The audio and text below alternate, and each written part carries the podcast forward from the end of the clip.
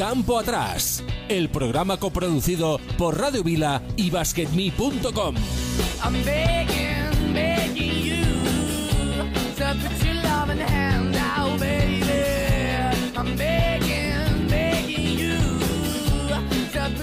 Hola, muy buenas, ¿qué tal? ¿Cómo estáis? Bienvenidos una semana más. Esto es Campo Atrás, el programa de baloncesto de Radio Vila y Hoy es un día especial para el programa, ya que vamos a cruzar por fin el charco y contaremos con el coach del equipo revelación de la Liga Uruguaya de Básquetbol. Hablaremos del club, de la Liga Uruguaya y el baloncesto sudamericano en general. Hoy, en campo atrás, nos visita Esteban Yaquinta, coach del Club Social y Deportivo Urpan. Queremos mandar Urupan, perdón, Urupan, ahí, gracias Juanma. Queremos mandar un saludo a quienes nos están viendo desde YouTube en directo en este momento, cada lunes a las 4 de la tarde. Ahí estamos y mandamos también un fuerte abrazo a ti que nos escuchas del del podcast cualquier otro día y desde cualquier otra parte del mundo. No nos olvidamos de nuestros incondicionales que nos siguen desde el otro lado del charco, nuestros queridos amigos del Mar de la Plata y toda nuestra audiencia sudamericana, por supuesto, nuestro querido amigo Omar, que está ahí ya con su caipiriña, su sombrerito de paja, escuchando campo atrás. Desde ahora y durante una horita, aquí estaremos para hacerte compañía y hablar de baloncesto.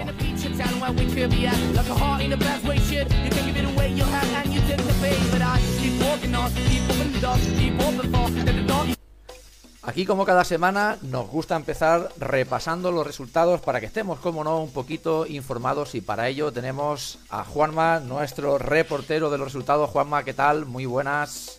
Buenas tardes. Lo- los resultados de la Liga Endesa, la jornada 27.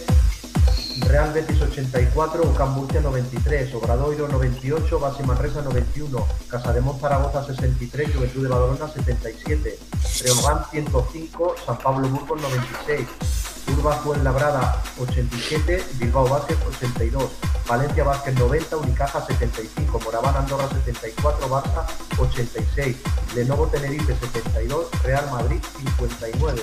Joder. Basconia 70, Gran Canaria 86. Encabeza la clasificación Barça, Real Madrid, Juventud y Valencia. Por abajo, Moraván Andorra, San Pablo Burgos, Casademón Zaragoza y Real Betis. Liga Femenina. Jornada 27. Campus Promete 55, Perfumerías Avenida 67, Ensino 72, Ferrol 63, Leganés 66 y Burgos 65. Uni Girona 51, Estudiantes 42, Araski 69, Zaragoza 79. Cadila Seu 80, Ciudad de la Laguna 65, Valencia 67, Gran Canaria 61.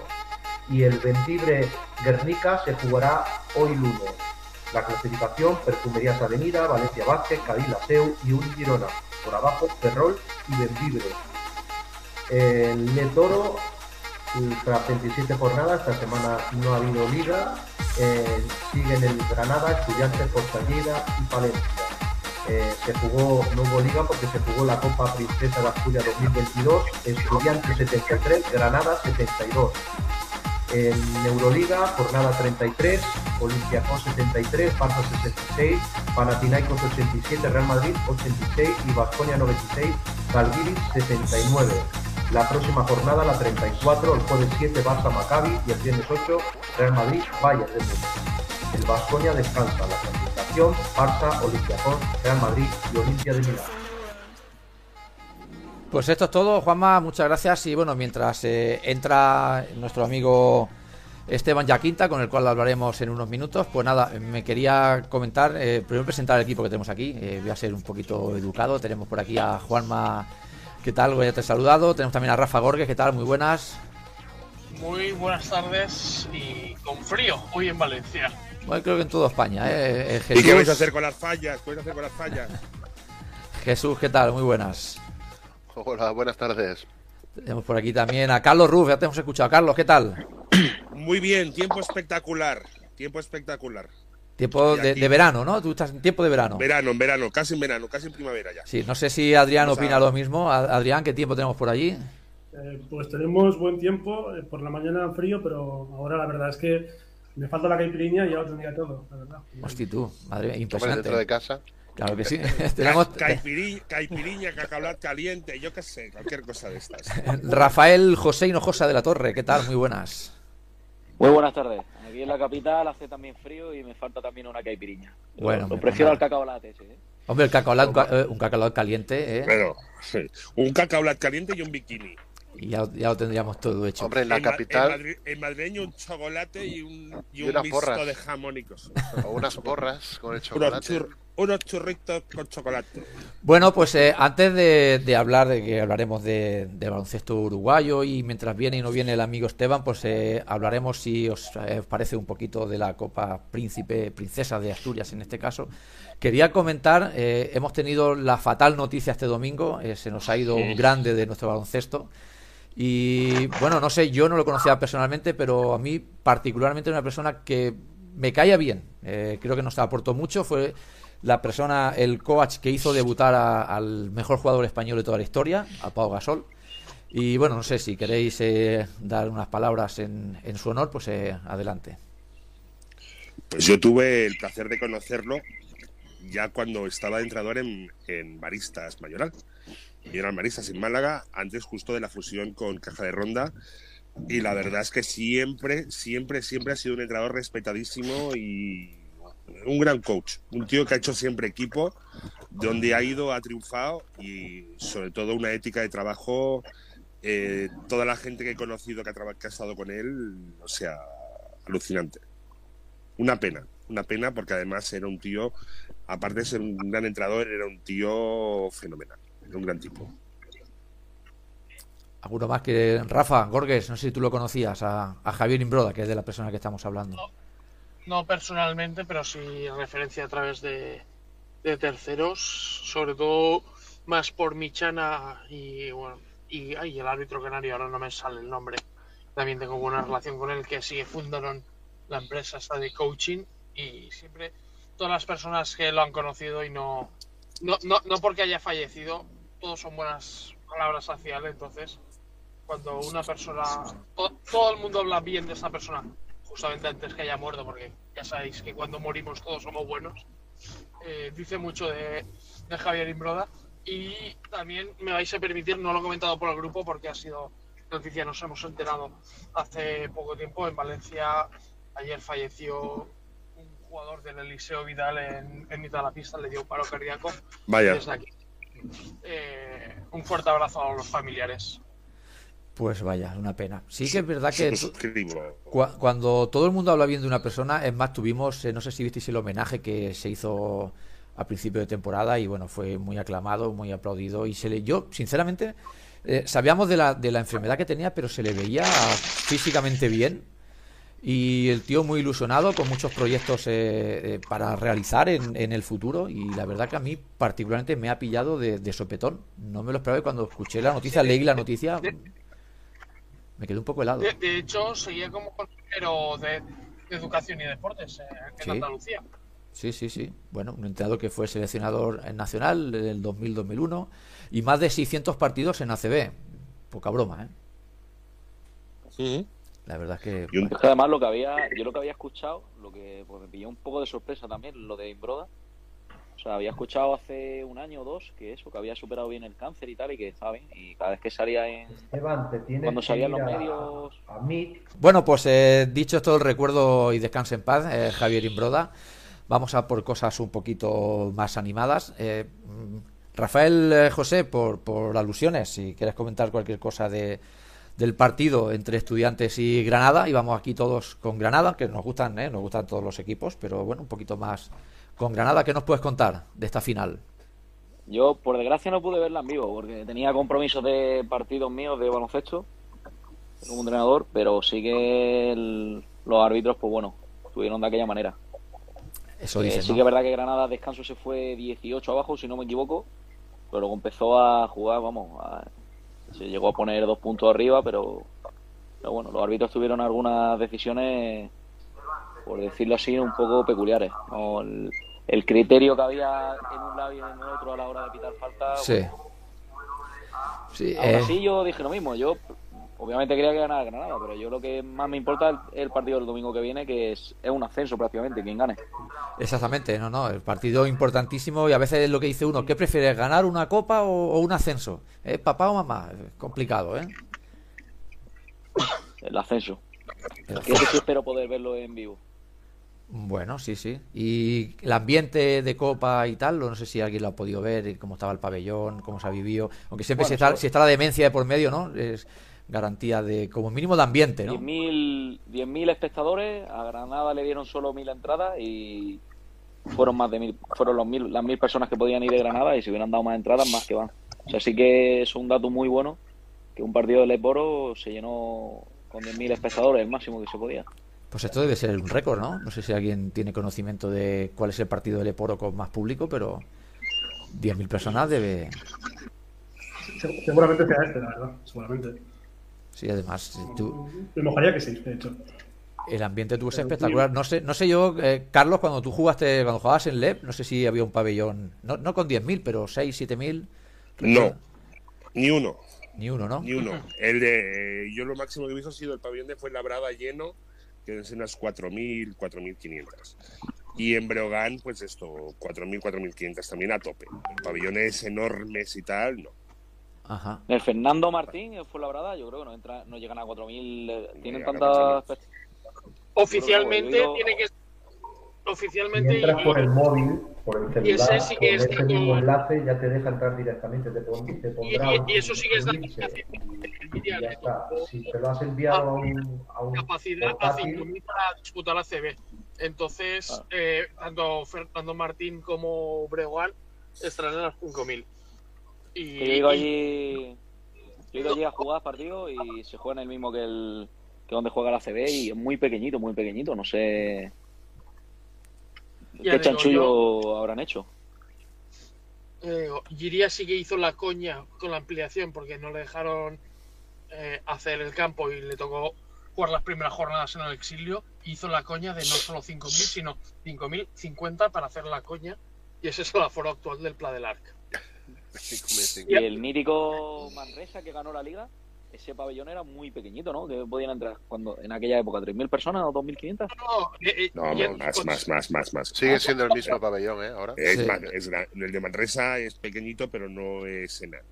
Está- Cuando, cuando ascendió Giria, te estoy hablando año 91, o sea, desde los 90 son mínimo 5.000. Sí, y el... Y hablando y- de aforo, si me lo permitís también, Giria en Liga EVA la semana pasada, más de 2.000 personas en el Pla del Arc que se están jugando o intentar subir al Lep Plata. Hombre, pues está muy bien, ¿eh? 2.000 personas. Seguro, sí. 2.000 personas, está muy bien. Está muy bien, está muy bien. Está muy Está muy bien. bien, está muy bien. Y, y nada de entrada gratuita. Aquí todo el mundo Paganini, ¿eh?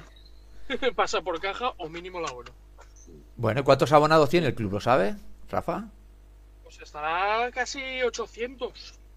Las últimas temporadas rondaba entre 500 y 800. O sea, que por ahí estará. Bueno, En Liga EVA, ¿eh? que es cuarta división. Sí, sí, no, hombre, es, es fantástico, ¿eh? La verdad que Sí. está, está muy bien. Muy pocos clubes de Liga eh, seguro que pueden decir ya no que metan 2.000 personas en un pabellón, que eso igual ni, ni la Lepor o muchos los meten, sino tener 800 abonados, ¿eh? Es Sí, una, sí. es una vale, al final Giria es una plaza, una plaza histórica, una plaza, no sé si denominarle ACB, pero eh, yo creo que estaría muy bien que volviera. ¿eh? Un clásico que hemos vivido ¿eh? en el campo del Giria. Sí, yo creo que por, por nivel de infraestructura igual, plata o, o oro, pero plata sí y no perderse en Liga EVA porque, vamos, ya te digo yo, y yo que me he llevado mal con ciertas directivas del club y salí de allí, la directiva actual con, con Begoña a la cabeza y el staff técnico actual Sí. me, merece volver arriba. Bueno, esto mira, justamente lo hablábamos el otro día, que los clubes históricos deberían volver, ¿eh? Carlos, estuvimos viendo el tema del, del español, que han hecho Sí. un documental. y- estuve, estuve, el lunes, estuve el lunes pasado en el en el, la Federación Catalana viendo el, Ah, sí. el viernes, el viernes pasado, perdona. Estuve Y- el viernes pasado en, el, en la Federación Catalana viendo el documental. ¿Y qué se contaban por allí? Eh, ¿qué- ¿Con quién hablaste? pues ¿Quién ahí- viste? ¿Quién estaba? Es- ¿Qué proyecto bueno, hay? estaban antiguos entrenadores, eh, estaba Gol, estaba Martín Benito, estaban jugadores históricos como el hermano de Epi, Epi 1, estaba Piñero, estaba Manel Bosch Manel Bosch, Eh, hostia. Sí. Son gente de la cantera del español que yo, bueno, yo he jugado contra la cantera del español toda la vida. Y luego, bueno, jugaron hasta, hasta que desapareció el español y se llamó Grupo IFA, Sí. que lo compró Unipublic y después hasta que se fueron a Granollers, ¿no? Que se fusionaron con el- lo que era antes el, el antiguo Cacaulat y, fun- y funcionaron allá. Pero bueno, eh, la historia del español, sobre todo de cantera, es impresionante. No tuvieron mucho éxito eh, en ACB, menos un año que jugaron la Copa Cora, creo, pero en cantera han hecho grandísimos jugadores. Tienen jugadores importantísimos. Bueno, de hecho, eh, hablando de jugadores importantísimos, creo que un, un- campeón de la NBA incluso, ¿no? Ya Halley ganó la NBA, si no me equivoco, con Chicago. Jack sí jugó, creo que en el año 87 o así. Sí, sí. Pero bueno, tampoco, tampoco es que les diera un gran resultado, ¿eh? No les dio un gran resultado. Lo, el- lo que sí que dio resultado y lo que más impactó en Jack era la mujer. Ya te lo digo yo y es el comentario generalizado. Pues la mujer había participado en la- alguna, alguna serie de aquellas tipo Dinastía, Dallas y tal. Ah, bueno, aquí, aquí igual ya uno se le ha ido el pensamiento cuando has dicho de la mujer, igual se han ido por otros derroteros, pero tú No, decías no. porque es una, una gran actriz, ¿no? ¿Te refieres? Era una gran actriz y aparte una bella persona. Sí, sí, sí. Bellísima Y persona. a- a- hablando del español, ha sido el único club de fútbol que ha patrocinado tanto masculino, básquet masculino, como femenino, porque tuvo dos añitos a Lolesa, que en aquella Ah, sí, época sí, estaba tienes razón. Sí, Tienes razón. Olesa Español, esa que se llamó, Sí, sí. que si no recuerdo Sí, mal, ahí jugó la, la mujer de Jack Alakovic, de base, si no me equivoco. Ah, Elena Boada. Sí, sí, sí, sí. Además tuvo unos buenos años, ¿eh? No sé, ahora mismo, mira, es un dato que no controlo. No sé por dónde andará Olesa ahora, pero una pena también que bueno, ¿no? Mm. Desaparecido. desaparecido. Pero Olesa, Olesa tanto en masculino como en femenino siempre ha sido Ahora se llama Club Básquet No Bolesa. o básquet, o sea, No por eso. Sí, Pues sí, no, esto- siempre ha sido pueblo, aquel pabellón mítico al lado del teatro en medio de la montaña. Sí, Yo es, es mítico. Sí, Sí, sí, es sí. una ratonera. Sí, La sí. ratonera. Esas ratonera, sí, chulas, difíciles de ganar. Es un campo tipo muy, muy San José de Badalona, ¿eh? Sí, muy vertical. Y- y da- y de aquel- y de aquel Olesa también, eh, ya el Freixanet y, y Georgina Bahí creo que llegó a jugar ahí también. Ah, Sí que fue, un- fue un buen equipo que, que dio guerra, ¿eh?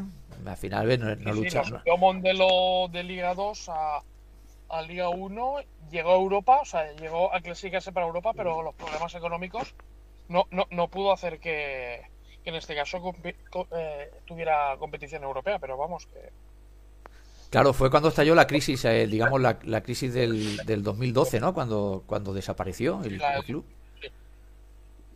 qué pena, ¿eh? Qué pena. Al final un club puedes funcionar, puedes tener grandes jugadores, pero si no hay dinero, Sí, si no hay dinero, no, nada, nada, no por, funciona nada. por muy bien que trabajes en la cantera, por muy bien que lo tengas todo estructurado, al final, tener un equipo en la élite, eso es, es, es- Es necesitas dinero. pasta. Es mucho Ahora le dinero. llaman, ahora le llaman recursos. Sí, recursos. Algunos le añaden económicos o no, pero son Recursos. recursos. Cuando dicen necesitamos recursos, significa necesitamos pasta. Sí, sí, sí. Y el deporte, que todo el deporte que no sea profesional, todo el deporte amateur, de gente que va a entrenar por 100, 200 euros, o si llega a 200 euros al mes, 100 euros al mes, para entrenar dos, tres días a la semana, eh, es muy complicado mantenerlo. Se mantiene más con, ilus que, con ilusión que con dinero.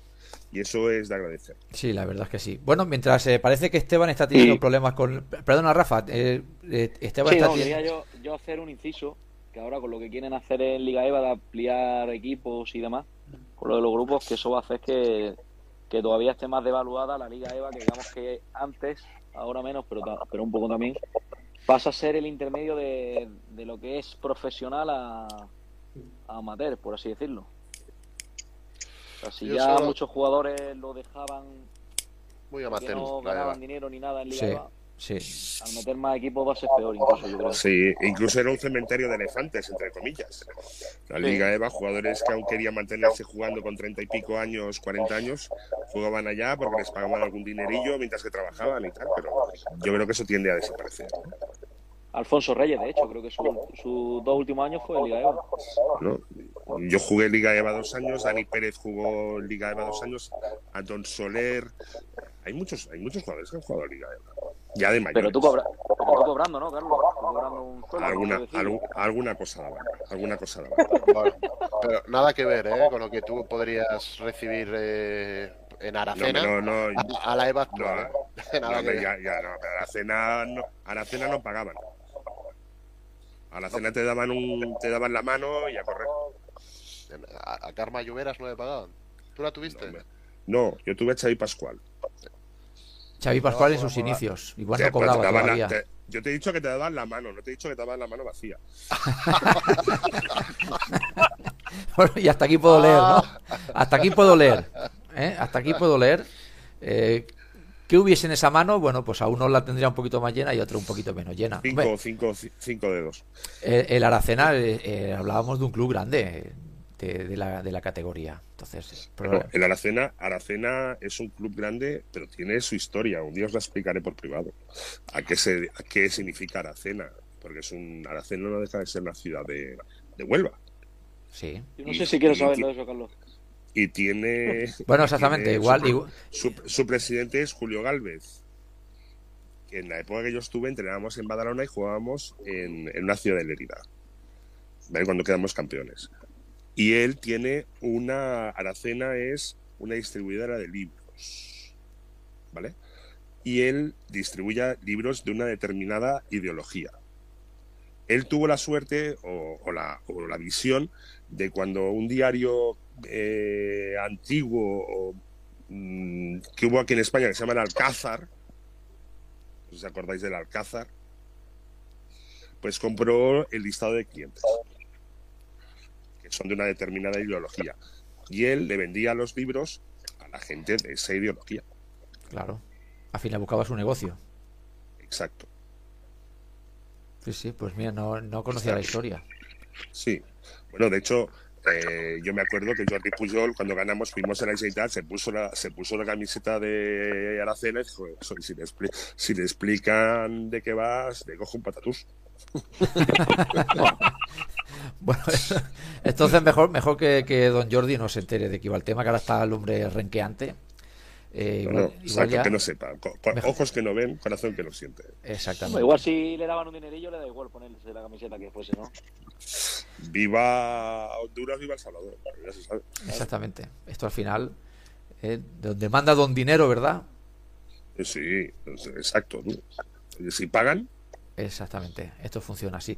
Bueno, comentaba esto, que Esteban está teniendo problemas con la aplicación, a ver si tenemos suerte y entra. Y mientras tanto podemos comentar, por ejemplo, podemos empezar una cosa que me hizo mucha gracia, que leí, leí a Jesús en Twitter, eh, después del partido de, de Olympiacos Barça, no sé si lo pudisteis ver, imagino que sí, que yo creo que ahí tenía que ganar Olympiacos por lo criminal o por lo civil. Entonces, no sé, Jesús, eh, lo comentábamos que incluso hasta nuestro amigo haría aspavientos viendo el partido desde su casa. ¿Qué nos puedes contar, Jesús, de ese partido? No se oye. No, ahora, ahora no, ahora lo hemos perdido. Ahora, ahora va, ahora va por ahí. Lo, lo he dejado sin palabras. Lo he dejado sin palabras. se ha, ido a, se ha ido a la ventana, abrir la ventana. Se ha ido a la Abre. ventana para que, para que corra el fresco. Pa- no, para gritar. No, no se le oye ahora, no sé qué le ha- Ahora sí, ¿no? Ahora sí. ¡Hombre! Jesús, Estaba, eh, estabas, estabas silenciado. no sé si me has escuchado o no, no quiero sí, tampoco sí. eh, El tema del Barça Olympiacos del otro día fue. Bueno, a ver. un Fue, escándalo. fue divertido. O sea, divertido en el sentido de que mm, eh, existe el tópico, el tópico callejero de decir que los árbitros son muy malos. Sí, Y yo, contracorriente, suelo opinar que los árbitros, más bien, eh, es todo lo contrario, son muy buenos. Muy buenos. Porque hay que ser muy bueno y dominar mucho tu oficio para saber perfectamente qué hacer, cómo hacerlo y cuándo hacerlo. Has de tener mucho control. Entonces, el ejemplo el otro día con el Barça Olympiacos daba la sensación de que había una premisa clara de que el partido lo tenía que ganar Olympiacos. Ya está. Sí. Eh, Carlos es bueno, ex profesional, puede no estar de acuerdo con estas opiniones de aficionado, pero es que realmente hubo demasiadas acciones eh, en un lado de la pista donde el criterio no respondía a una coherencia, digamos, lógica. Entonces ya estás viendo ahí un poco... lo que pasa que el Barça, precisamente porque no se estaba jugando nada, pues no levantaron mucho la voz y tal, pero realmente fue muy llamativo ver el arbitraje, digámoslo, yo, yo lo estaba viendo con, con mi hermano en casa y nos reíamos porque decíamos, Grecia ha vuelto. Los griegos han vuelto a la Euroliga. Atenas, estamos en Atenas, Sí. porque lo, que, lo del otro día fue espectacular. Es que yo vi, yo vi unas cuantas faltas, sobre todo hubo un par de ellas que le hicieron a Mirotic debajo del aro, que no son faltas un poco dudosas de aquellas que dices, bueno, le habrá dado con el cuerpo. No, eran manotazo limpio Sí, sí, eh, a- al brazo de, de, de Mirotic cuando entraba a canasta y encima pitaban fuera de banda a favor de, de, de Olympiacos. Era clamoroso. No sé, como dices tú, probablemente Grecia ha vuelto y tiene que quedar segundo, no lo sé. No lo sé. O, o de banca. Bueno, en realidad la segunda posición no la tienen. Está ahí el tema, ¿no? En la última Sí. jornada, vamos a ver. Sí. eh, pero pero una- sí que me dio la sensación de que, bueno, igual a la Euroliga, no lo sé. Es que no lo sé. Es que, claro, dices, hostia, estás con contubernios y pollinadas de estas. El arbitraje no fue un arbitraje donde los árbitros, por decirlo de una forma, pierden el control del partido. Venga, se me va el partido de las manos y empiezo a pitar en ambos lados de las pistas cosas atroces. No, No, no, no, no, Estoy- no. Solo, solo pito en un lado de la pista aberraciones. En el otro lado no. Entonces dices, uy, cuidado. Aquí el árbitro sabe perfectamente lo que está arbi- arbitrando y dejando arbitrar. Y hubo muchas jugadas que es que no es un tema de interpretación.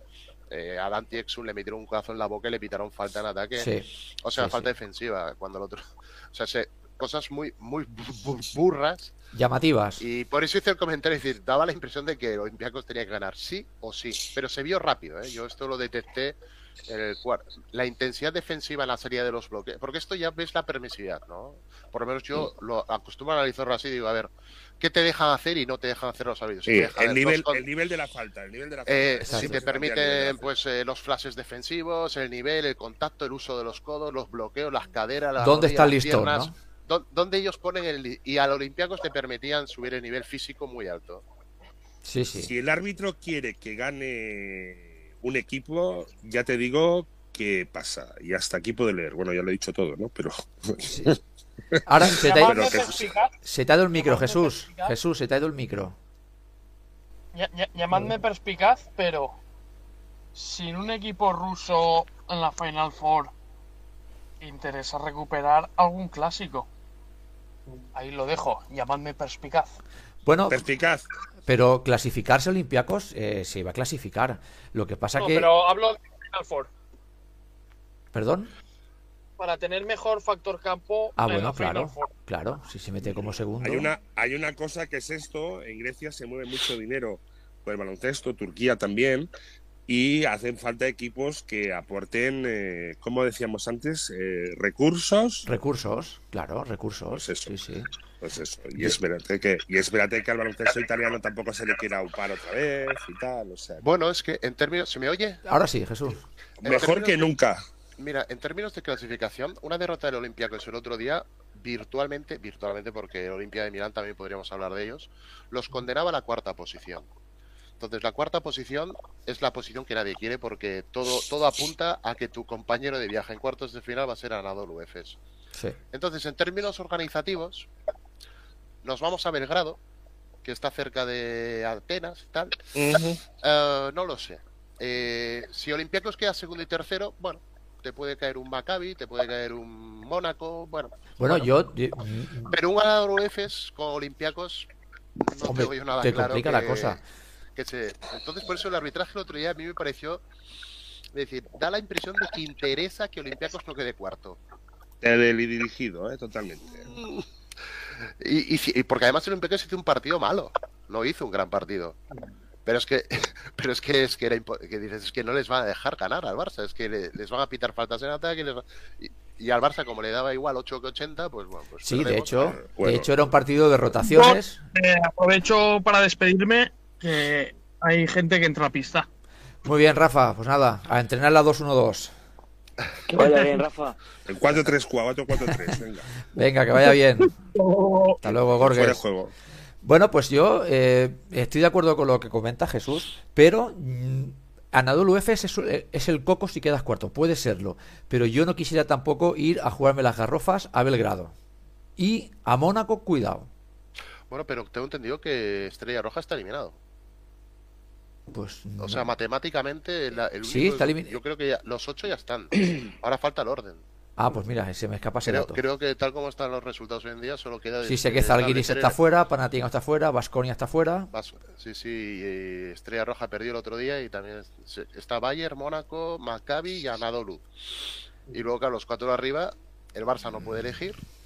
Exacto. Y claro, de cada Euroliga dices, bueno, el quinto todo hace pensar porque Maccabi juega en la pista del Barça, puede ganar tranquilamente, puede tra- porque el Barça está como está y jugará con los juniors.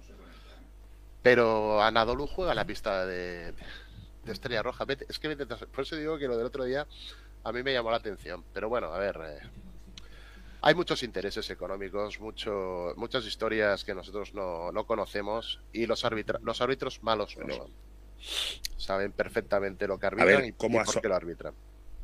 Euroliga como asociación eh, necesitará pues eso, financiación, ¿no? ¿Quién financiaba la Euroliga?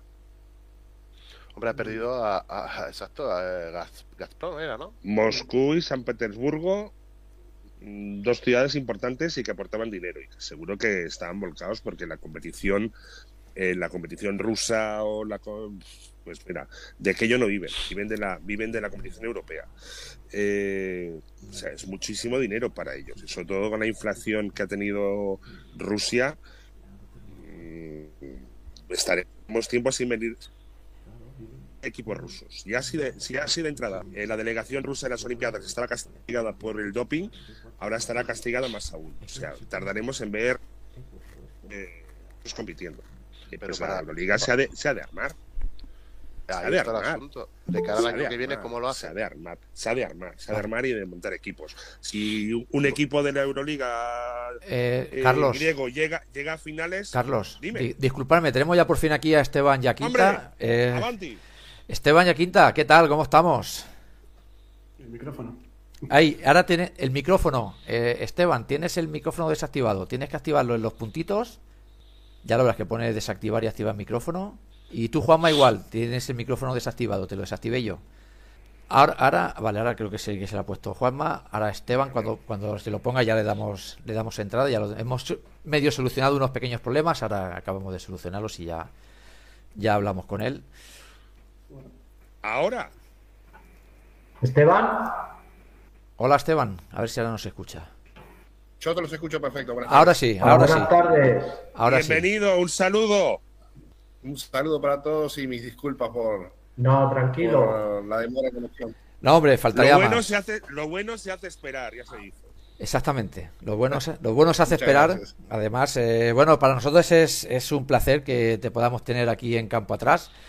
Y bueno, queríamos hablar un, un poquito contigo con de la hazaña, ¿no? Que te llaman el señor de los ascensos.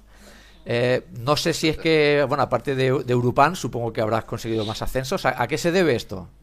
Bueno, sí, justamente. Acá en Uruguay es mucho de poner motes, ¿verdad? Eh, Desgraciadamente. Y lo que es el torneo Metro Uruguay, que es eh, lo que vendría a ser la LEP Oro de ustedes, Sí. eh, bueno, tenemos seis, seis ascensos, entonces eh, con los, los dos últimos campeonatos fui, fui campeón con dos equipos distintos y bueno, por eso es que el periodismo me puso ese mote. Por suerte este año estamos en Liga Nacional y con, con buen suceso, a ver si, si nos borramos ese, ese mote que tenemos en la frente. Oye, no está mal, no te faltará trabajo nunca. Afortunadamente sí, pero lo que pasa es que aquí en Uruguay lo- los torneos son más, eh, sobre todo lo- los de, mm, sin ser Liga Nacional, los de menor categoría son, son muy cortos. Entonces, Vale. están justamente los entrenadores buscando la posibilidad de hacer... eh, Ay, que se nos- Ahora sí. Eh, eh, Esteban, estamos, mira, el- es un club centenario. Eh, asciendes a primera división tras ganar la Liga Uruguaya de Ascenso 2020 y el primer año os clasificáis para el play-in.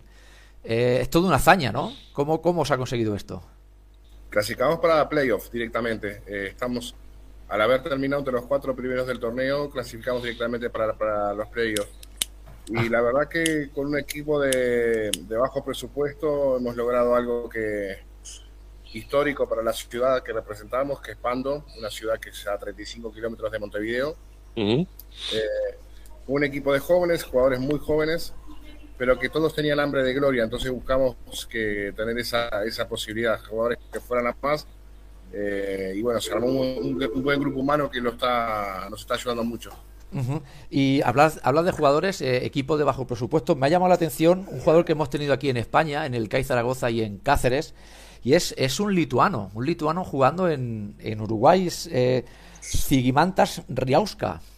Eh, ¿Cómo acaba un lituano en, en Uruguay? ¿Y qué tal el chico allí? Bueno, justamente se lo, se lo reclutamos a España. Él, Sí, correcto. Jugando en España, en Leporo.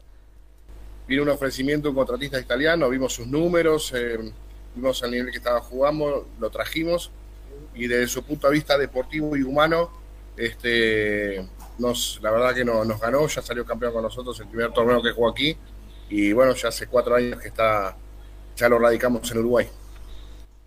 Y el, el primer rival saldrá entre el ganador, a ver si lo pronuncio bien, Trovil y contra el Hebraica y Maccabi. Creo que se disputa mañana el, el- no sé si el segundo partido, van 1-0 si no me equivoco. Eh, ¿Cuál crees que será vuestro Bueno, rival? eh, eh, es algo raro que tenemos que explicar. Todavía no empezó la serie, Sí. pero Truville, que terminó más arriba en la tabla, terminó sexto en la clasificación. Algo raro que mucha gente de aquí no, no compartimos, pero bueno, eh, en definitiva los dirigentes optaron por eso. Y, y, bueno, mañana empieza esa serie con, con, con esa posibilidad para Truville empezar 1 a 0, pero pienso que va a ser una serie muy pareja. Ajá. ¿A cuánto vais? ¿A cuánto vais? ¿A qué serie vais? ¿Al mejor de tres? A ¿A cinco. A cinco, largo, largo, largo. A cinco, a cinco, Físicamente, cuartos y semifinales. físicamente hay que estar eh, fuerte para aguantar eso.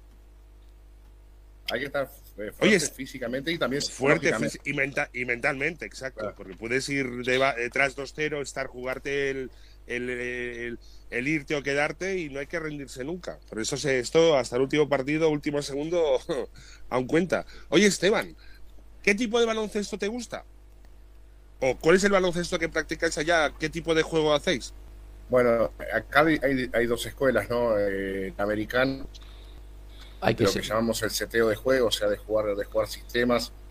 Eh, si podemos correr la cancha, la, la corremos, pero si no, jugamos mucho sistema. Estamos involucrar a todos los jugadores en, en- en cada ofensiva. También aquí en Uruguay están los equipos que juegan el estilo americano-caribeño, ¿no? Más, más a correr y tirar. Eh, un poco a veces depende de los jugadores que tenés, pero a mí me, me- me gusta más este eso, parar la pelota un poco y, y ya empezar a defendernos con el Basket balón en- control, ¿eh? Exactamente. Basket control, ¿eh? Sí, lo del baloncesto. Me ha hecho gracia lo del baloncesto caribeño, ¿no? Que es como un, como un ejercicio que hacíamos nosotros antes, que es el contraataque de 11, que es, que es transiciones continuas, ¿no? Llegar, tirar, mucho ritmo, ¿no? ¿Te acuerdas, Carlos, del African 4? Un ejercicio que, se, que fue muy famoso en los 80. Sí, Es- hombre, claro. Es, así. Es- Sí, horroroso. O sea, aquello es todo menos baloncesto, ¿no? El que, el que es gordito y un poquito lento, cuando, cuando va para, cuando llega al control ya tiene cara abajo, ¿no? Es, es tal cual, es así. Este, y, y muy poca defensa, ¿no? Score muy alto. O sea, a mí me gusta. Sí. Yo creo que para salir campeón en estas ligas hay que defender duro y. Eh, Claro, yo lo decía más que nada porque tú sabes que el baloncesto, el baloncesto ha cambiado tanto que antes era una formación de un base, un playmaker, dos aleros tiradores, dos pivots interiores. Ahora el baloncesto todo el mundo todo el mundo juega abierto, todo el mundo juega uno contra uno, todo el mundo juega dos contra dos, eh, bloqueo, un pick and roll y tal y poquita cosa más. O sea, no ya no se juega en aquellas horas un flex, una cremallera, un zipper. Ya poquita gente hace eso ya, ¿no? Incluso en, hasta en categorías inferiores ya mm, el típico pivot grande, dominador de rebote que domina la zona, eso ya prácticamente ya pasó a la, no la historia, la prehistoria del baloncesto, ¿no?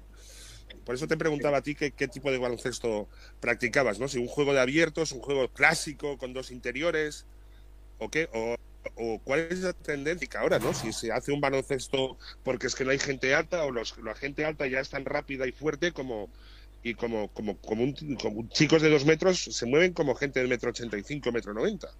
Bueno, es así. Creo que más que nada en Uruguay y Argentina se está jugando con uno adentro y cuatro afuera. Eh, un poco eso de tener los, los cuatro atléticos con buen tiro ya de tres puntos, que hacen mucho la opción de pick and pop para, para jugar de frente. Todavía mantenemos un poco siempre el, el interno, en este caso, en mi caso es el, el de Riaucas que ustedes mencionaban, pero también hay mucho del slow bows, está más en Uruguay que tenemos muy poca altura, pero nuestras selecciones formativas no tenemos chicos como Brasil o Argentina de, de 2-10 a los 16 años, estamos buscando la posibilidad de ese slow bowl, de, de jugar todos abiertos, cinco abiertos, pero yo creo que va a llevar unos años de- de trabajo y aprendizaje. Esteban, Sí. eh, soy Juan Manuel. Eh, te quería preguntar, ¿a, a qué se debe eh, tan- la ausencia de, de Uruguay, que desde mm, la, selección, la selección de Uruguay, eh, que desde la Olimpiada del 84 no participa? con Tato López, con Tato López, que aún me acuerdo verlo yo a las 3 de la madrugada viendo a Uruguay a Tato Y- López. Y desde el Mundial 86 de España no ha estado en un Mundial. ¿A qué se debe eh, esa ausencia? Ese, eh, ¿qué, qué está pasando? Yo creo que Ay, que se nos- Cortado. ahora. Argentina. Argentina se, vol- se volvió una, una- un, un equipo de trascendencia mundial. Brasil no tanto, pero le ha intentado seguir sus pasos. Nosotros eh, somos 3 millones y poquitos acá en Uruguay. Nuestros saltos han empezado a, a faltarnos, entonces eh, se nos ha complicado un poco. De todas maneras, en la última clasificatoria estuvimos a un partido. Si nosotros le hubiéramos ganado a Puerto Rico de visita esa noche, estábamos en el, en el Mundial. O sea que estamos cerca, estamos... Nosotros tenemos un mediojuego muy Caray. fuerte. Ustedes conocen a Greicher, conocen a Fittipaldo de ahí, Ujú. está Parodi jugando en Alemania. Eh. Tenemos eh, muy, muy buenos, muy buenos perimetrales, nos está, nos está faltando la, la- la fuerza abajo. Todavía, todavía está jugando Esteban Batista como Hostia, Esteban Caray. Batista. eh, tenemos un chico Matías jugando de cuatro que está en Japón ahora, pero como que nos está faltando un recambio interior. Ahora seguramente te hablaremos eh, precisamente de algunos jugadores que tenemos por aquí, eh, eh, Jesús o Adrián. Eh, supongo que le queréis comentar de, de lo que pasó ayer o de, o de las promesas uruguayas que tenemos aquí también en España.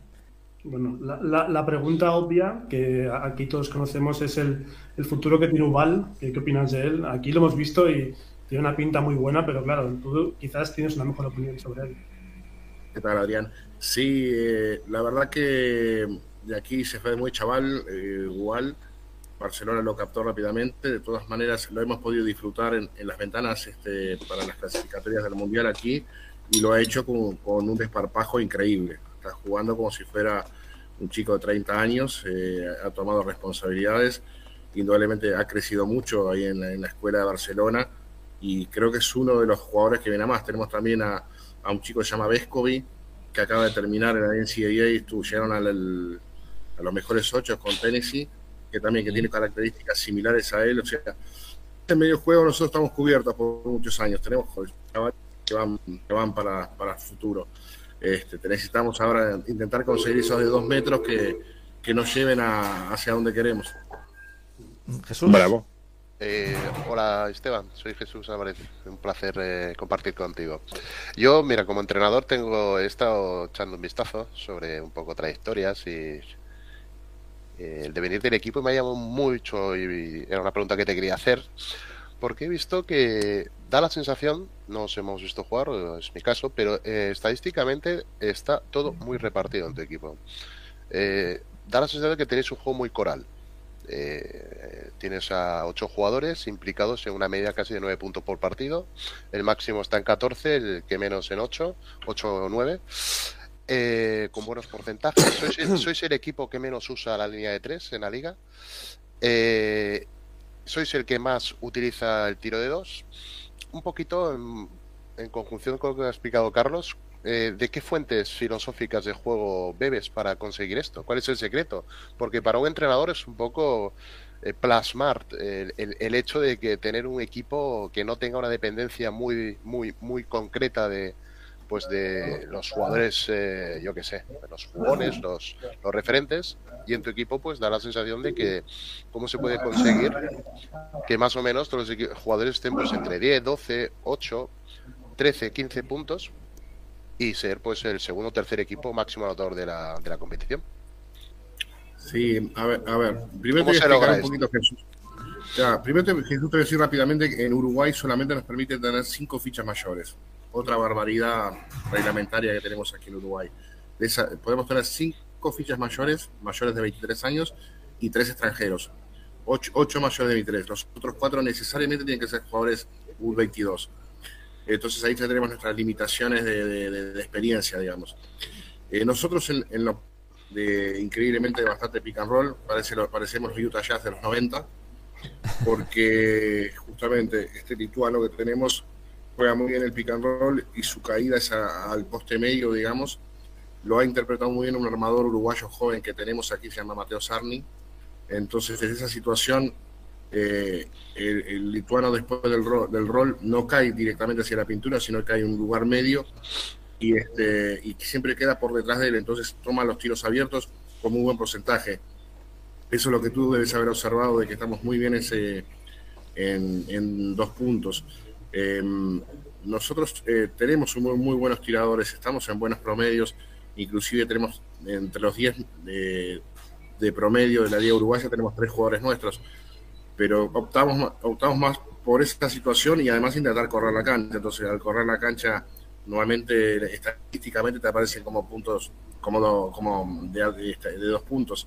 Eh, que yo les decía, somos un equipo muy joven, con, un, con este lituano que nos toma muchos rebotes y nos permite, nos permite correr con bastante facilidad y que ese es el fuerte. Eh, acá en Uruguay, normalmente con, los tres, tres extranjeros se opta por tener dos internos, un centro y un power forward y un alero. Nosotros tomamos la opción de tener este centro y tenemos dos forward, este, dos tiradores este, definidos. El power forward que tenemos es el power forward que tenemos son uruguayos y eso nos ha dado una versatilidad bastante interesante, un juego, un juego, un dinamismo este, muy bueno y además con dos americanos son muy generosos para repartir la bola, entonces ese, yo creo que por ese lado va, va el juego que tú has, tú, has observado los números. Claro, perdóname, es que el asunto radica en que normalmente cuando estamos hablando de competiciones eh, y de juegos en los que vamos a ganar, eh, normalmente optimizamos los máximos recursos que tengamos disponibles. Entonces, los jugadores que tienen mejor uso y mejor finalización, pues intentamos orientar todas las ventajas para que sean ellos principalmente los que finalicen, ¿no? Entonces, llama mucho la atención y es la pregunta de decir, eh, ¿es una forma de, diversificar la finalización y la ofensiva del equipo provocada por vosotros o es algo que surge de forma espontánea eh, como fruto de la química grupal? No, yo creo que es, desde el trabajo, desde la experiencia que llevamos teniendo con el correr de los juegos, nos lleva a buscar, este, nosotros, eh, tú habrás visto Jesús ahora lo que son las, las estadísticas inteligentes que nos dan porcentajes inmediatos increíbles de dónde convertimos más, dónde convertimos menos, de qué cuadrante.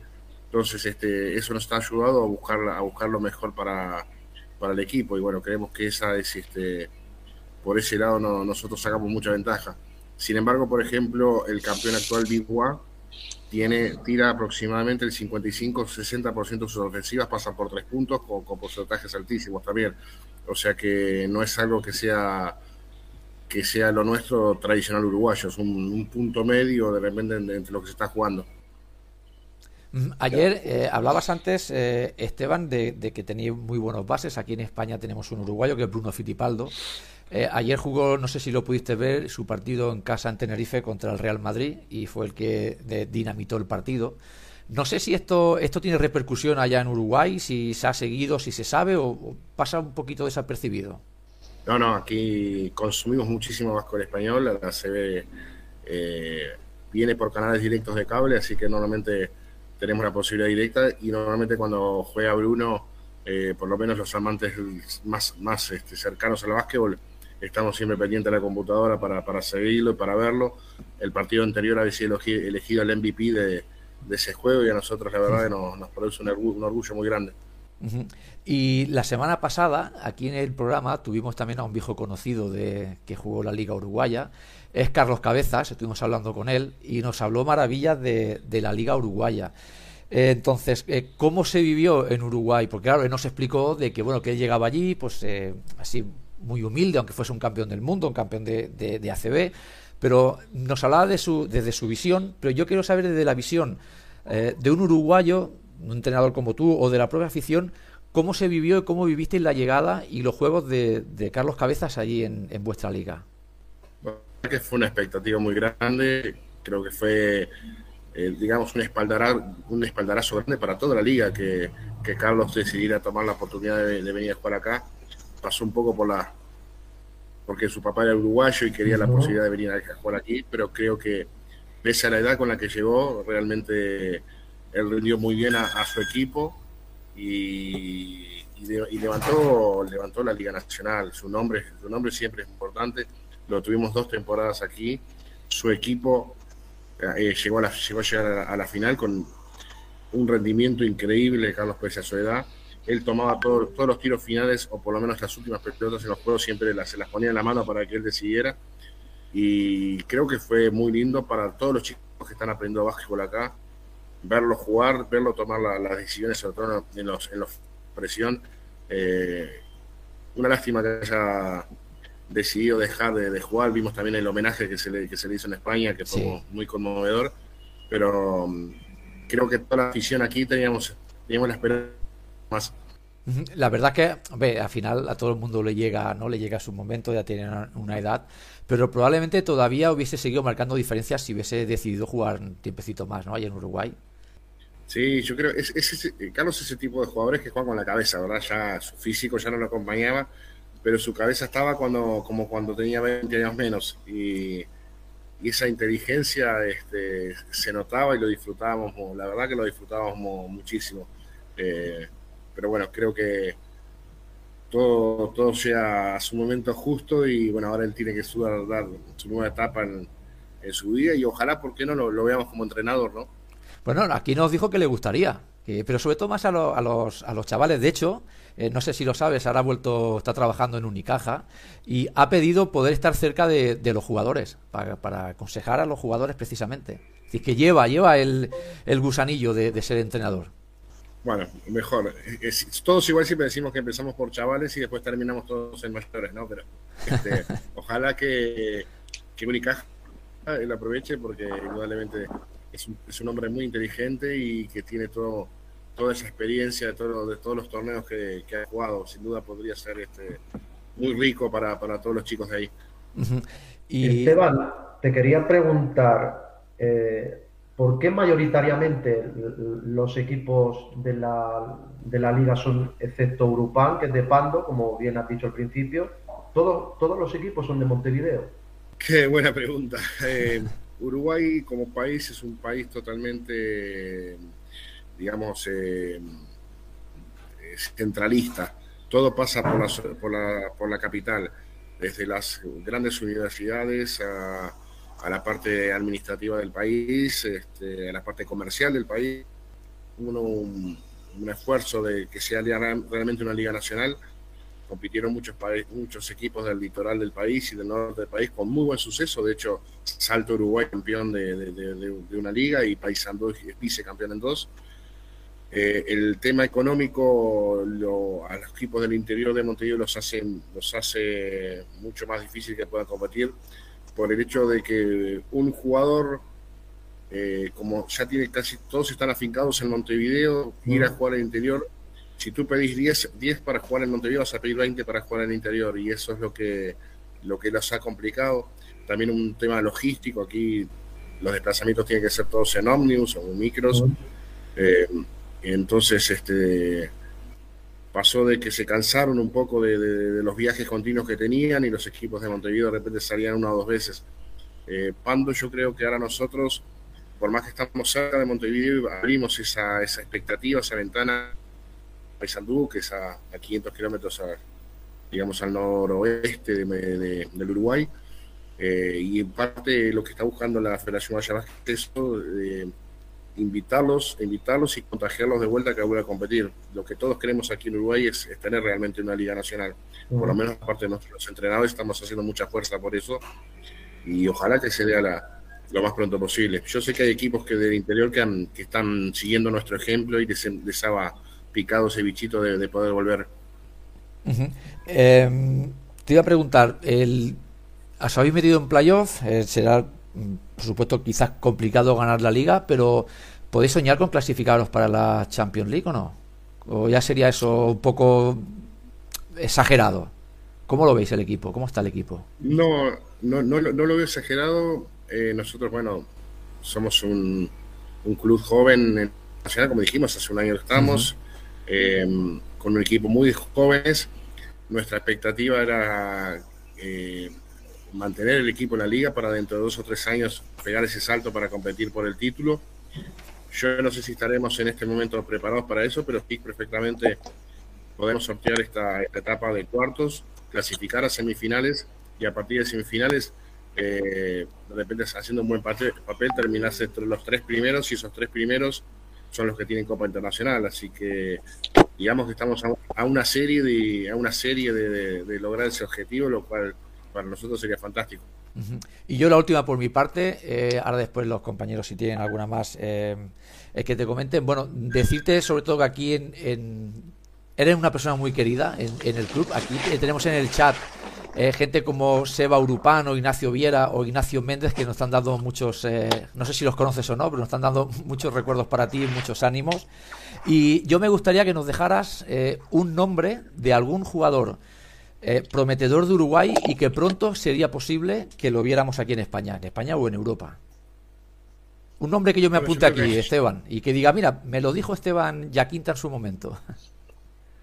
Y de paso, Sergio lo que quiere es ganarse algún dinerillo haciendo de manager, puñeta, que eso, no le despistas. no le despistas. Esa, esa estaría bien. esa estaría bien. No, este, yo, yo se las dije al pasar, para mí hay, un chaval que está jugando en la Universidad de Tenis, se llama Santiago Vescovi, un base zurdo, un base de 1.92, 93, eh, excelente, excelente, muy inteligente para jugar él va, creo que va a grafiar este, para el año que viene, pero no sé si tendrá la oportunidad de, de NBA, pero sí, sin dudas, eh, al nivel de Granger, por ejemplo, yo creo, creo que está y puede llegar a ser superior. Yo te anotaría por ahí eh, ese nombre para que estén atentos. Santiago Vescovich, hablas de la NBA. La NBA hace mucho tiempo que no tenemos un uruguayo, ¿eh? desde Esteban Batista en, en, los Hawks y, en, y, en, Celtics, ¿eh? mis queridos Celtics. No tenemos ningún uruguayo por ahí de hace mucho tiempo. Quizás Santiago Vescovi puede ser el siguiente. No sé vosotros, chicos, si tenéis alguna pregunta más para, para Esteban. Yo, yo sí que quería preguntarle algo, Esteban. Bueno, yo soy Rafael Hinojosa. Te he escuchado, muchas gracias por estar aquí con nosotros. Te quería preguntar, eh, hay bastantes bueno, restricciones a la hora de hacer una plantilla, por lo que nos has comentado de los de sub-23 y demás. En tema de entrenadores, por ejemplo, de entrenadores extranjeros, ¿también tenéis, hay algún tipo también de limitaciones o algo? Gracias, Rafael, por la pregunta. Eh, sí, sí, hay limitaciones. Em, nosotros, casualmente yo soy el presidente de la Asociación Uruguaya de Entrenadores, nuestra, nuestra gremial, digamos. Em, la limitación que tenemos es eh, los entrenadores que pueden venir a dirigir Uruguay son solamente entrenadores de los 10 primeros equipos de, FIBA, o sea que frenamos por ese lado, del, ranking, del ranking FIBA a los 10 primeros. Eh, y después este, tienen que tener cierta característica de haber dirigido o tres años en la liga principal de su país, en vuestro caso puede ser tres años de ACB, o haber tenido algún título internacional con su equipo. Este, hace unos años estuvo segura acá en Uruguay, en este momento hay, hay tres argentinos, eh, se está dando la, la inclusión de, entrenadores este, extranjeros, lo cual nosotros también festejamos porque los que con ese con ese protocolo que llegamos con la Federación Uruguaya de lo que buscamos fue eso, justamente, que los que vengan sean, entrenadores de, gran jerarquía, por lo tanto que todos podamos aprender de ellos.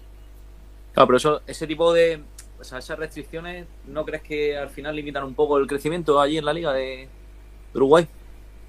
O sea, que no, eh, solo de, digamos, 10, entre, haya 10 países que puedan llevar allí entrenadores, sea un perfil de entrenador, digamos, muy exitoso, que ha estado en ligas muy importantes que no limita un poco eso, digamos, el crecimiento. Sí, nosotros, nosotros ahora hemos, hemos hecho otra, otra propuesta a la federación, eh, cambiar un artículo en el, que, en el cual eh, nosotros poníamos la palabra, creo que es este notorio, notorio destacamento, destaque, notorio destaque, creo que era algo así, eh, porque se ha dado caso, por ejemplo, que Flor Menéndez ha pedido autorización para, para venir a Uruguay y lo han frenado. Y, para nosotros, ese tipo de entrenador también sería, sería un gusto tenerlo aquí en Uruguay. Estamos buscando las opciones para, para abrir un poquito más. Porque eso entiendo que es para ser, digamos, primer entrenador de la primera división, ¿no? Para categorías de formación también se, o sea, junior, cadete, eso también hay esas limitaciones o digamos que ahí puede cualquiera, entre comillas, entrenar. No, están las limitaciones, pero igual el, estatuto ese que se firmó con la federación dice eh, a escala a escala donde haya dirigido, escala que quiera dirigir. ¿Qué quiere decir esto? Si viene alguien que ha dirigido, por ejemplo, tres años en Unicaja a primer nivel, eh, en, los, en los juveniles, se le va a permitir sin ningún problema dirigir los juveniles de, de Vale. Adrián, Jesús o Carlos, ¿alguna cosita para Esteban? A mí si me permitís una cosa que me ha llamado también la atención, eh, no sé si muy usado, pero eh, y si sigue vigente. He visto que en tu cuerpo técnico eh, disponéis de la figura del psicólogo o psicóloga. ¿Cómo, primero, mm, es, es esa figura que entre los entrenadores siempre ha levantado cierto recelo? Dado que siempre se ha entendido que una de las partes importantes, ¿verdad?, del entrenador es el apartado psicológico y mentalización. Eh, ¿cómo, yo te haría dos preguntas. Eh, ¿Por qué tú sí lo, lo, quieres en tu cuerpo técnico y cómo complementáis el trabajo eh, a realizar por ambas partes? Tú como entrenador, el aspecto psicológico de los jugadores y el profesional, en qué colabora contigo o qué parcela ocupa él respecto a los jugadores. Bien, yo creo que hoy en día cuando uno escucha los deportistas de, alto nivel, de, alta competencia, no solo sea de, básquetbol, sino de en general, pues, uno puede escuchar los tenistas, los atletas, eh, toda la, importancia que se le da al aspecto psicológico hoy es, fundamental. La salud mental del deportista es una forma que es algo que hay que entrenar eh, hoy en día, a la, misma forma que se entrena la parte táctica o física, eh, fue por eso que nosotros invitamos a, y convencimos al club. Acá en Uruguay se imaginarán que eso, eh, eso causa mucho recelo, como que no le dan importancia. En la Liga Uruguaya solamente somos dos equipos que tenemos este, psicólogos. Eh, costó mucho la inserción, pero desde que entró con nosotros, a nosotros nos ayuda mucho, a nosotros en el cuerpo técnico, con recomendaciones, diálogo constante eh, yo de preguntas de cómo, cómo derivar ciertas charlas cuando uno va ganando o uno va en racha perdedora. Eh, un montón de cosas. Para nosotros es muy útil. También este, nuestra psicóloga hace trabajo de campo, hace trabajos de concentración. Ayer mismo, por ejemplo, que, terminamos la fase regular y volvíamos a entrenar, hizo un trabajo de concentración en campo, con eh, juegos, computadoras y terminó con, con preguntas escritas. Eh, en muchas charlas, en, nuestra sala de scouting hace muchas charlas derivadas sobre todo la focalización de, objetivos, eh, conductas. Eh, creo que es algo que, indudablemente viene de, viene de futuro. Eh, lo que les decía, salud mental y, entrenamiento mental hoy en día nos, nos, parece imprescindible y creo que a la alta competencia le va a llegar a todos muy rápidamente. Adrián Carlos, ¿alguna cosilla más? Yo simplemente darte muchas gracias, Esteban, porque me he quedado eh, entusiasmado escuchándote. Sobre todo, y me ha encantado esta última parte, porque soy un exjugador de la época entre que si demostrabas un poquito de debilidad, eh, porque estabas. Eh, porque tenías algún bajón o alguna bajada mental, enseguida te trataban de débil o cualquier cosa así, ¿no? Y cosa que yo he luchado mucho e incluso he escrito acerca de, la fuerza mental del jugador y de que el músculo más importante para el baloncesto es la cabeza. Pues te agradezco mucho porque me, ha encantado todo lo que has hecho. Claro, muchas gracias. Adrián. Yo. Ah, perdona, Juanma. Esteban, Esteban, yo te tengo que decir que lo, que lo que habéis hecho es histórico, el ascenso de la Liga Metro, como le llamáis allá, eh, ser debutantes y y, estar en cuartos de final y, poder ir más allá. Eh, en una entrevista tuya eh, he leído que el secreto es la humildad y el trabajo y, a mí mm, me ha gustado mucho esta entrevista de que estés aquí con nosotros y espero que, que, puedas estar con nosotros en, otras ocasiones, en la temporada siguiente y demás, y nos sigas contando. Eh, que conozcamos un poco más el baloncesto uruguayo y, lo dicho, que, eh, que, podáis, que podáis estar ahí mm, compitiendo con Biguá, Goes o Peñarol, que ha quedado detrás vuestro, que eh, Peñarol mm, eh, juega con el presupuesto del, fútbol. entonces, pues es algo, es algo histórico y maravilloso lo, lo, que, lo que habéis hecho, sinceramente. Bueno, muchas gracias, Juan Manuel. Yo te, agregaría algo. Nosotros eh, llegamos a Urupán hace 22 meses aproximadamente.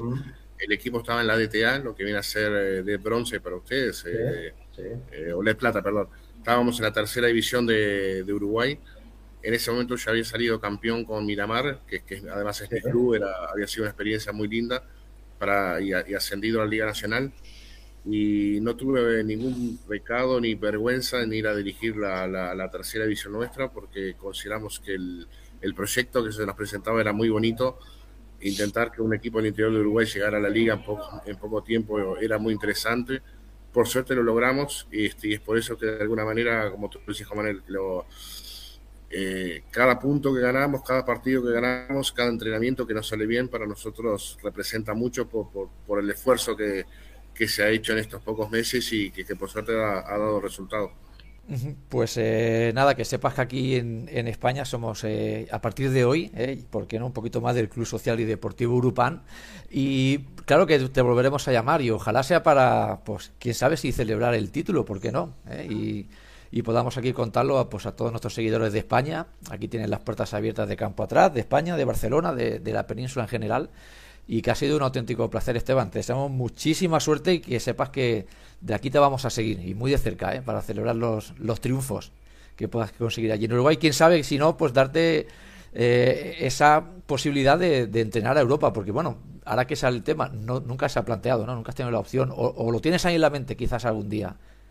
No, bueno, sería un sueño, la verdad sería un sueño, pero tengo muchos amigos ahí en la zona de Galicia, de, de Vigo y Marín, ya me han, me han dicho algo del Peixe y bueno, ojalá que a veces se dé esa posibilidad. Pues eso, Carlos Rú, seguramente de aquella zona te puede hablar la maravilla. Se juega allí en, en Lugo, en Breogán. En Breogán, un par de años, sí. Algún, algún, amigo tengo por allá, sí.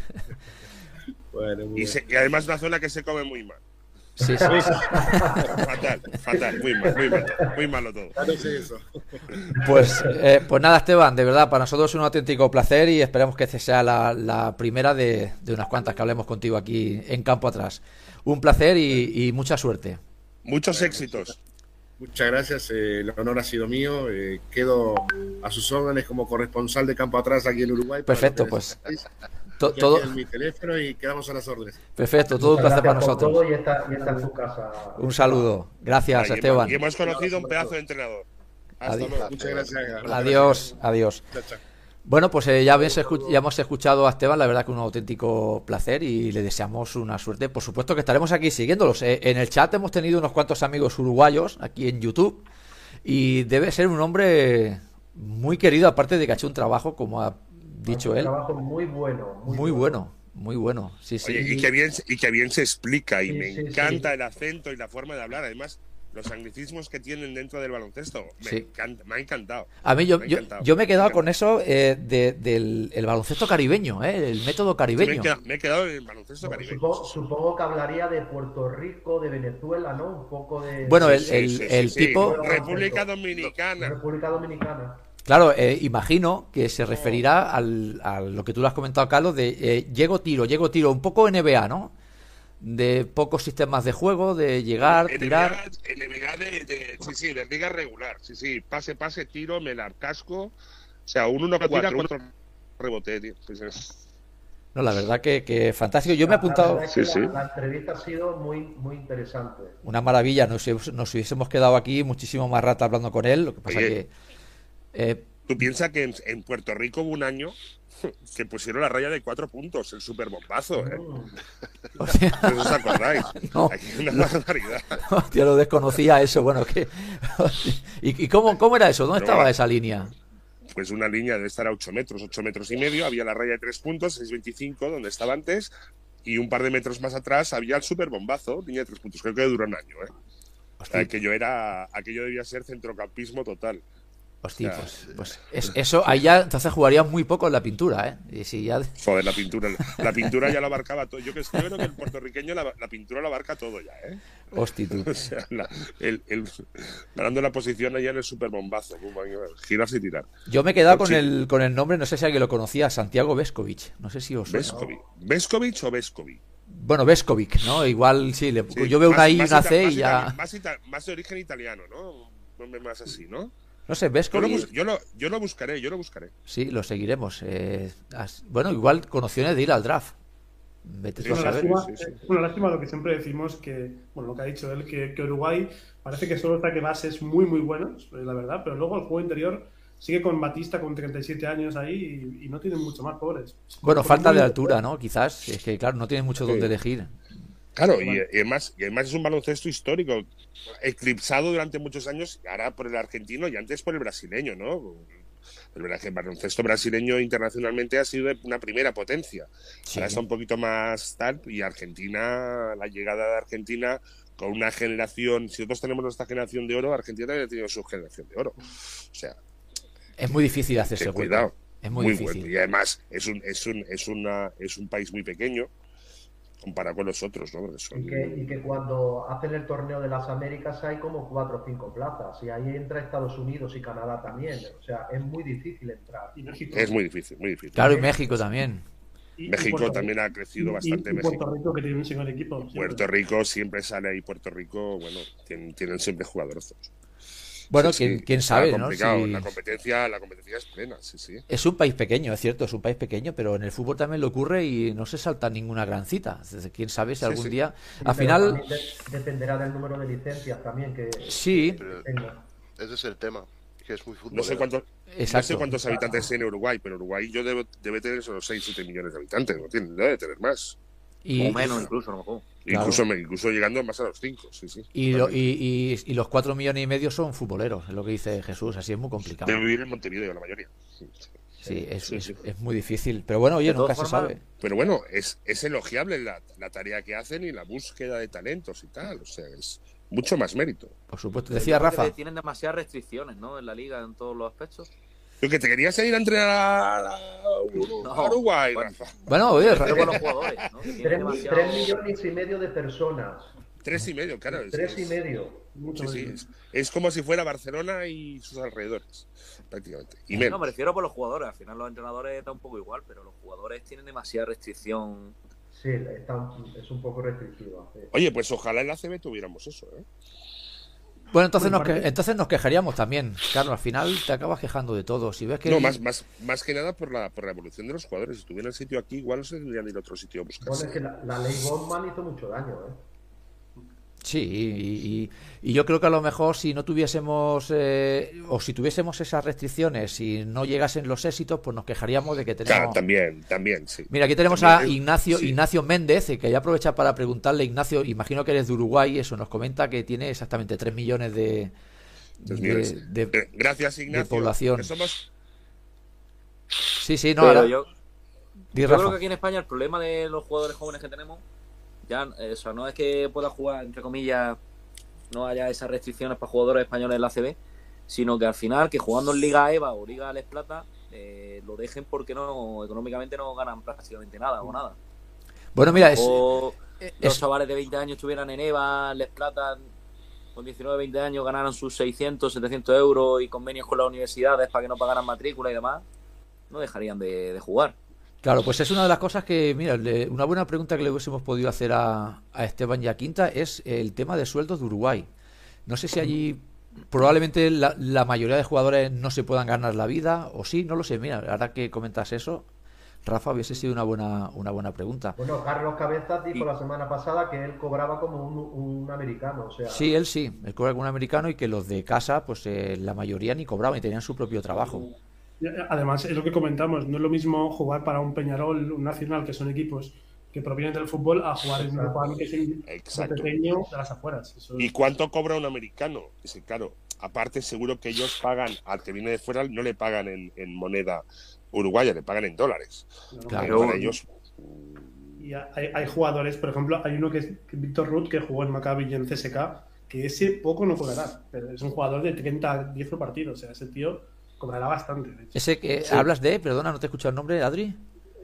se llama Víctor Ruth. ah, Víctor Ruth, sí, sí, sí. sí. hay alguno más también. Uno que se llama Dwayne Davis, que jugó en Murcia hace mucho tiempo. Hay bastantes jugadores. Ajá, no, sabía que eso eran uruguayos. sí, están jugando allí. Son americanos, pero con pasaporte, ¿eh? Pasaporte No, con pasaporte no. Por ejemplo, he visto que el, lituano que está jugando en, en como uruguayo. Sí, es uruguayo. Sí, sí, se ha nacionalizado. De hecho, fue el de los jugadores más destacados. Eh, con, también logró el ascenso con un equipo y de ahí lo fichó Urupan. Y probó suerte en España. Estuvo en tercera división eh, alemana y segunda danesa, si no me equivoco, si no le he ido mal. eh, eso después de salir de Cáceres, lo fichó el CAI, se fue a la Le Plata a su, a su filial, no salió muy bien, fichó por Leporo, no tuvo muy buenos números y ya se fue a hacer un poco las Europas y ya recaló en Uruguay. Un alero creo que es 206, lo que hablaba Esteban, si allí no hay jugadores muy altos, pues allí debe de Le va rendir. bien, le va fenomenal, claro. Claro, le va fenomenal. Y me, y me ha sorprendido cuando entra, lo he visto, ¿no? Un, un lituano, ¿eh? En, en Uruguay. Esto daba... Sí, sí. Es exótico, ¿no? Es Hombre, exótico. Tiene que tener una, buena entrevista, ¿eh? aparte, porque imagino que hablará español, tiene que tener una entrevista curiosa. Bueno, pues esto, ahora que tenemos corresponsal en, de campo atrás en Uruguay, lo, lo, Juanma lo gestiona A ver rápido. si lo conseguimos. Y seguro que tiene redes sociales, Instagram y cosas de estas. Igual se puede contactar. Pues hombre, eh, podemos contactar y no te digo nada si se clasifican para la Champions League o, o incluso si ganan la liga, que sí, Sí. yo creo. No sé cómo lo veis Sí, vosotros. sí. Está, está Sí, sí, difícil, sí, sí. Está difícil. Eh, puede tener opciones, pero eh, BY Boys eh, yo creo que están un peldaño por encima. Pero bueno, ojalá, ojalá, ojalá pudieran hacer la gesta, ¿no? Bueno, si están donde están. Piensa que también lo importante de, de, de Europan es que no tiene ninguna presión. Yo creo que el trabajo de esta temporada ya lo tiene hecho. Exacto. Sí, sí, sí. Sí, porque un equipo, no le he preguntado, pero un equipo que ascendió también con ellos eh, está más abajo, que es o, eh, Mundial, eh, y está abajo. Y también ascendió. O sea, lo que ha hecho Urupan es, es algo increíble. No, no, es, es inusual y la verdad que lo, lo vamos, lo vamos a seguir. ¿Qué, qué te ha parecido a ti, Jesús, eh, Esteban? Bueno, ya cuando he mirado est- eh, estos días sobre él, mm, me intrigaba mucho porque me parece que la clave del equipo es él. ¿eh? Es el líder del equipo, ¿no? Bueno, y aparte, Aparte, su- la- la clave debe tener, porque cuando alguien consigue tantos éxitos en diferentes lugares, algo hace creo- bien, ¿eh? eh, debe tener un método Sí. de plantear el baloncesto, de comunicarse, de transmitirlo probablemente a sus jugadores, que consigue hacerles sentir, eh, sacar lo mejor de ellos. Bebe de las fuentes de... eh, he leído que Jerry Sloan es un poco su, su inspiración en su año que estuvo en Estados Unidos sacándose la titulación. Y por eso le he preguntado un poco por la coralidad. Aparte de los números, Utah Jazz eh, con Jerry Sloan se caracterizaba por ser el, el- el equipo más europeizado, ¿no? Eh, no, no, era, no era un juego tan estereotipado caribeño. NBA. NBA Sí. caribeño, era un Sí, sí, equipo sí, sí, sí. organizado. Street ball, dile- llámalo street ball directamente. Su Utah ya será así y este hombre pues eh, este hombre ha conseguido éxitos en diferentes países, o sea, en diferentes categorías, diferentes equipos y además pues oye, mm, como entrenador no es nada fácil conseguir implicar a 7 8 jugadores en, en, en hacerlos rendir. El lituano, el lituano con 2-0-6 es el quinto máximo reboteador de la liga. Es el equipo segundo máximo anotador, es el equipo que mejor defensa presenta, pero lo bueno del tema es que es el equipo que mejor defensa presenta, siendo el equipo que menos faltas hace. Hombre, Pues- importante. Por eso he dicho, yo creo que este hombre debe tener ahí algo que no, le hemos, no hemos tenido tiempo a sacarle. Su Rafa, secre- Rafa es- le hubiera preguntado si hace- el secreto. ¿Cuál es el secreto para conseguir esto? Sí, no, no. Esta Zona, gente, zona, esta, esta zona, gente sabe zona, mucho. zona. Zona.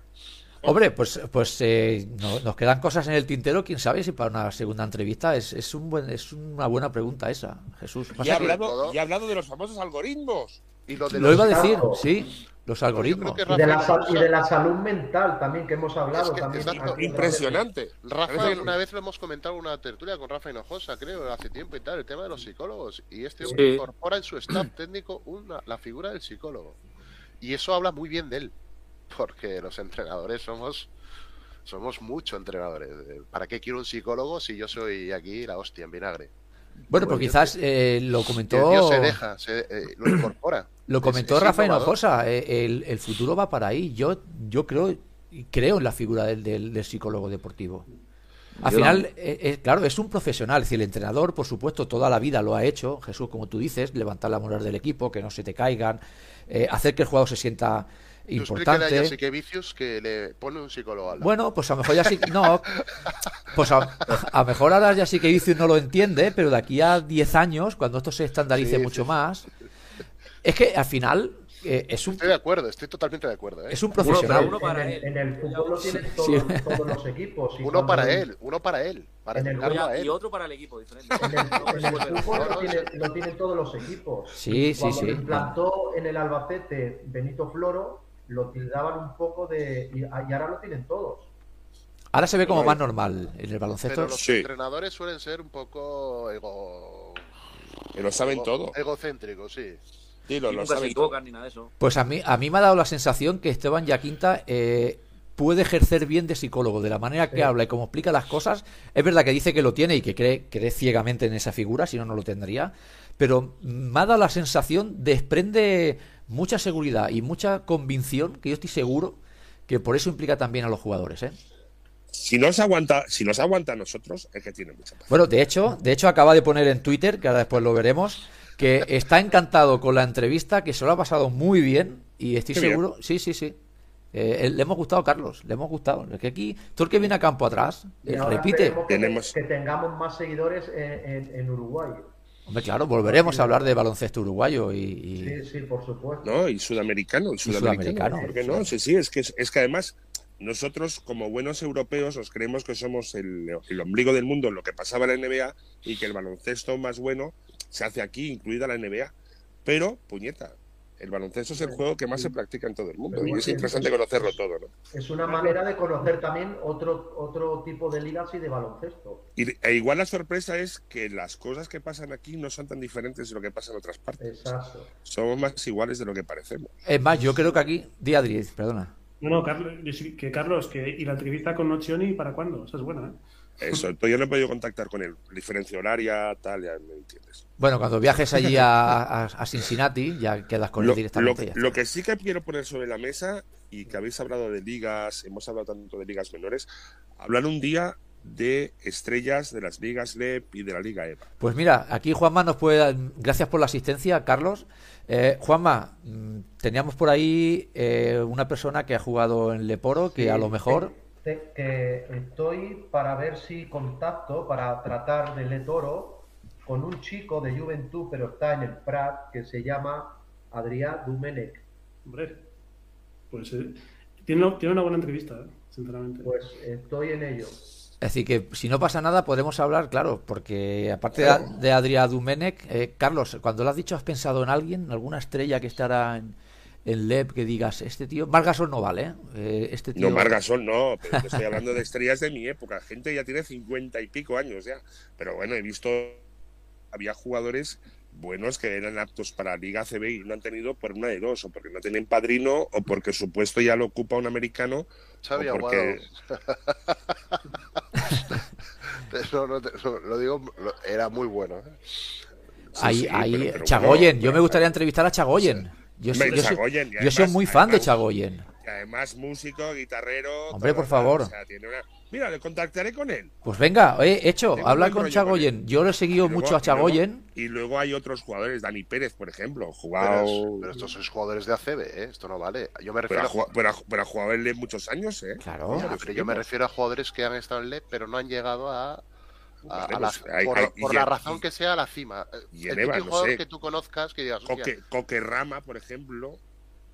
claro, esos son jugadores entre comillas desconocidos de un grandísimo nivel de LEP, pero un, Mucho. un ex ACB. sí, y en EVA, es- en EVA también. Lo que lo que te decía era, era el cementerio de elefantes, pero bueno, pero, pero sobre todo, coño, te digo cementerio de elefantes por mí, ¿eh? Pero yo acabé en la Liga de Bar final a que yo voy a aprovechar los últimos años a ver qué, a ver qué pasa. Pero bueno, hay gente muy válida. Hay Y tanto, gente hay gente que no ha llegado más. Pero bueno, pero es que actualmente para un chaval lo mejor que le puede pasar, vuelvo a decir, es que te den una beca universitaria en Estados Unidos y como vas a tener muy pocas oportunidades, sacarte una carrera en Estados Unidos gratis que vale un pastón. Llegar aquí como un señor, tengo aquí la, tengo unos estudios de empresariales de, de física, de lo que sea, sacado por la Universidad de Temple, la Universidad de Texas A&M y decir, venga, a currar. Y se va a ganar mejor la vida cuando esto. Es así de triste. Hombre, si no llega a la CB. Hablando de esto que dice Carlos, hoy es la final de la Sí. eh, eh, NCAA con, con Kansas contra North Carolina.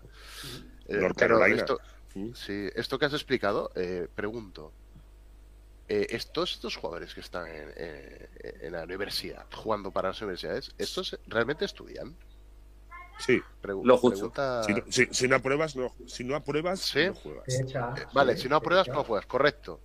La, pre- la pregunta es, mm, ¿el aprobado Sí, cómo, cómo sí, lo consigues, es. el aprobado? Si eres Si LeBron si James, te apruebas- lo si regalan. si aprueba- si ¿Qué aprueba- tipo de examen te, te hacen? Como el que hicieron a Luis Suárez el- en Italia. Con las respuestas ya te las dan antes del examen. Eso ya lo desconozco. Lo desconozco. Supongo que si la universidad gana, te facilitan el día del examen. Pero bueno, pero, pero la, a clases no faltes. A clases no faltes. Pero, bueno, incluso ojo. hay jugadores que se han, han sido han, han querido ser elegibles por la NBA antes y una vez acabada la carrera o el verano se acaban de sacar la carrera. Pero mire, eh, que la gente que, que no puede estudiar porque la Universidad Americana es muy cara, eh, la forma de acceder a los estudios es por beca eh, deportiva, pero no solo en baloncesto, en, en mil de- en otros centenares de deportes, natación, atletismo, eh, voleibol, Yo me refería a si había el trapicheo, si había alguna especie de fraude, como son futuras estrellas del deporte. Está muy Pues, controlado. En Estados Unidos a está controladísimo eso. Está, controlado, está, está muy controlado. Está Bueno, pues, eh, la NCAA tiene las normas eh, estrictísimas. Pues eh, chicos, no sé cómo lo veis, creo que lo vamos a ir dejando aquí, son las cinco y media pasadas. Creo que ha sido un enorme placer, la verdad yo me lo he pasado súper bien. Espero que vosotros también y, y nada, hemos aprendido un poquito más de baloncesto uruguayo. Aquí tenemos también, nos despedimos a nuestros amigos uruguayos que tenemos en el chat, eh, a Sebat, Ignacio Viera y Ignacio Méndez. Ahora llega también tiempo, al cual le mandamos un fuerte saludo. Un abrazo a todos. Un abrazo a todos. A nuestro querido amigo Mar, eh, nos ha mandado también, nos ha dejado puesto un mensaje en, en Twitter. Que se ha bebido tres caipiriñas y va medio colocado escuchando la entrevista, pero que se lo ha pasado divinamente. Carlos, te manda saludos, eh, especialmente a ti. Un abrazo, un abrazo para él y que bueno, que ya sabe que este verano iré y que me reserve el bungalow de siempre. El Efectivamente. Montaremos, montaremos una. ¿Cómo se dice? Mandaremos unos emisarios de, de campo atrás. mientras la Le, le llevaré la camiseta. La camiseta firmada por ti, Carlos, acuérdate sobre no, todo. no, la camiseta de campo atrás firmada por todos. Por supuesto. y Oye, el qué, pin, y el, y el pin para el bañador. qué gran, qué gran regalo una camiseta de campo atrás firmada por los integrantes, por este equipo de auténtico lujo que formamos campo atrás, que ya más que un equipo, Carlos, yo ya le llamaría familia. familia. Una familia. Una familia, pero eso ya es un club. Esto es un club.